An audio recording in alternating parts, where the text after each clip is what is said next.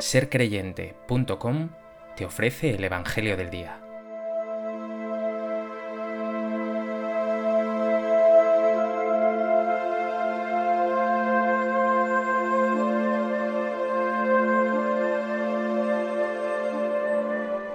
Del Evangelio de Mateo. En aquel tiempo dijo Jesús a sus discípulos, También habéis oído que se dijo a los antiguos, No jurarás en falso y cumplirás tus juramentos al Señor. Pero yo os digo que no juréis en absoluto, ni por el cielo que es el trono de Dios, ni por la tierra que es estrado de sus pies, ni por Jerusalén que es la ciudad del gran rey. Ni jures por tu cabeza, pues no puedes volver blanco o negro un solo cabello. Que vuestro hablar sea sí, sí, no, no. Lo que pasa de ahí viene del maligno.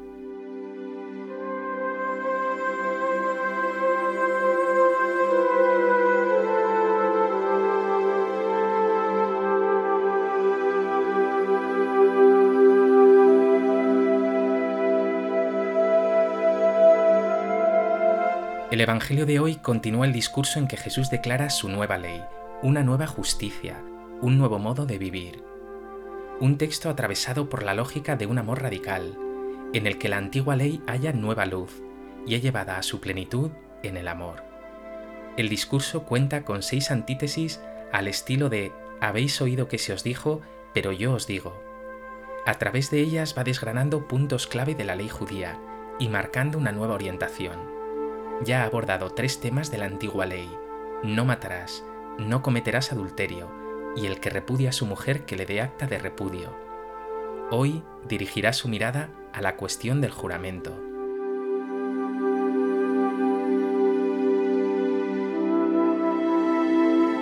A propósito de este texto del Evangelio de Mateo, me gustaría compartir contigo tres reflexiones. En primer lugar, quiero seguir insistiendo en que Jesús en este discurso está hablando siempre del ideal, de la radicalidad en el amor. No es suficiente con no matar, hay que amar y cuidar al hermano. No es suficiente con no adulterar, hay que tener una mirada pura, limpia. No basta con no repudiar a la mujer, hay que amarla y protegerla con toda el alma. En todas las cuestiones que abordará Jesús aquí, y no solo aquí sino en todo el Evangelio, nunca se queda en la superficie, en lo anecdótico, en lo secundario, sino que va a la raíz, a lo profundo, al corazón. Y por eso Jesús no se detiene en la letra de la ley, en los preceptos, sino que va directo al espíritu de la ley, al alma de la ley que es el amor.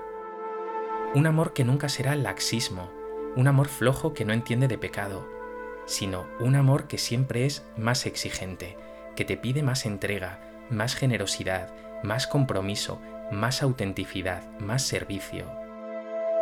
Mírate a ti. ¿Cómo es tu vida de fe? ¿Te mantienes en lo superficial, en una vivencia básica, un tanto cumplidora? ¿O vives desde lo profundo tu compromiso con Dios y con los hermanos en el amor, poniendo en juego no solo algo de tu mente y creencias, sino de tu voluntad, de tu fuerza, de tu tiempo, de tu corazón?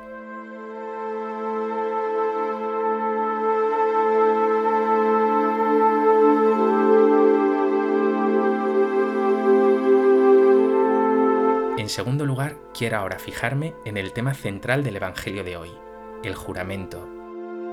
Jesús, como he dicho, continúa en este texto con esa radicalidad, ese dirigir la mirada al corazón, que en definitiva es atender al designio original de Dios, a eso que Dios sueña para nosotros. Y dice hoy el Señor, habéis oído que se dijo a los antiguos, no jurarás en falso y cumplirás tus juramentos al Señor, pero yo os digo que no juréis en absoluto y lo dice Jesús con toda seriedad, hasta el punto de que concluye con una frase fuerte. Lo que pasa de ahí viene del maligno. Pero ¿cuál es el motivo para que Jesús se ponga tan serio con este asunto? Primeramente, está claro, como dice la ley judía, que no se puede perjurar, es decir, jurar en falso. Y así lo dice Jesús citando la ley judía. No jurarás en falso, lo cual se recoge en nuestro octavo mandamiento, no dirás falsos testimonios ni mentirás. En esto no hay duda. Mentir es pecado, rompe la palabra de aquel que miente, pero también rompe la relación y la confianza con los hermanos. Pero aparte del perjurio de este jurar en falso, Jesús también entiende que jurar es poner a Dios como testigo. Por eso dice, no juréis ni por el cielo que es el trono de Dios, ni por la tierra que es estrado de sus pies, ni por Jerusalén que es la ciudad del gran rey. Estas palabras de Jesús tienen sentido en ese segundo mandamiento que dice, no tomarás el nombre de Dios en vano. No es posible que algo tan grande como Dios, como nuestro Padre, lo que más queremos y el que más nos quiere, lo traigamos a nuestras conversaciones con esa trivialidad, a conversaciones muchas veces llenas de mentiras y de intereses. Hacer esto es banalizar a Dios, quitarle peso, incluso trivializarlo. A Dios tráelo a tus labios y a tu corazón para alabarle, para bendecirle, para darle gracias, para adorarle, pero no para justificar tus bajos intereses. Quedan así claras dos cosas, que Jesús condena jurar falsamente y también jurar poniendo a Dios por testigo. Pregúntate, ¿tienes la costumbre de jurar por Dios? ¿Has jurado en ocasiones falsamente?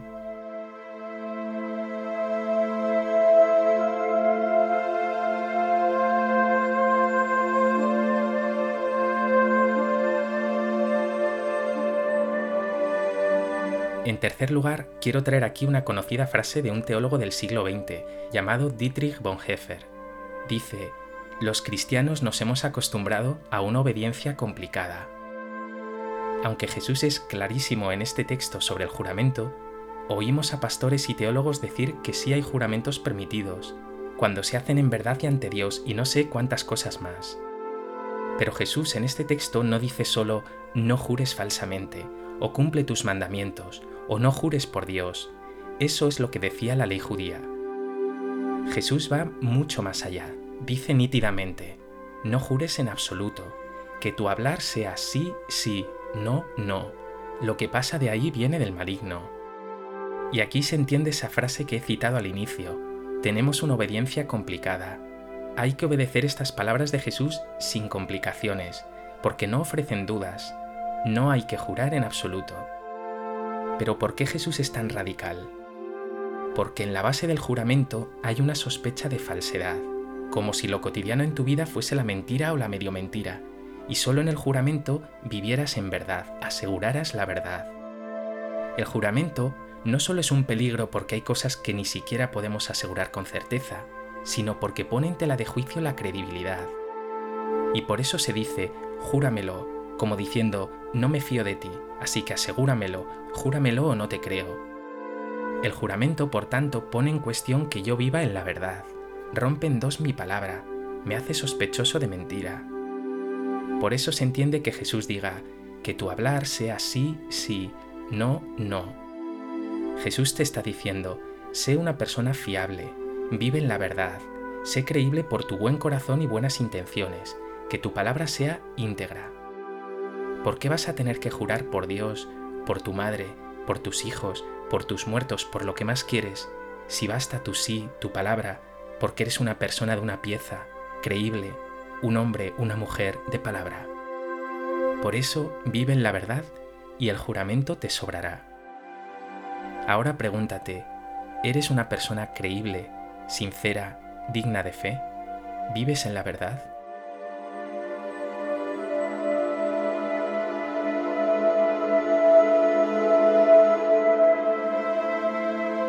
Pues que este Evangelio te lleve a vivir en esta verdad de Dios, a huir de toda ambigüedad, doblez y mentira, a evitar toda clase de juramento y a acoger esta invitación de Jesús a vivir el amor y la autenticidad de un modo radical.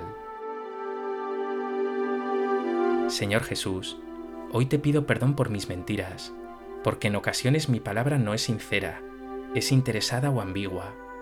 Tu palabra es verdad, tú eres digno de fe haz que yo, discípulo tuyo, que quiero seguirte de cerca, sea capaz de fijarme en tu palabra, tu sinceridad y tu fidelidad para parecerme cada vez más a ti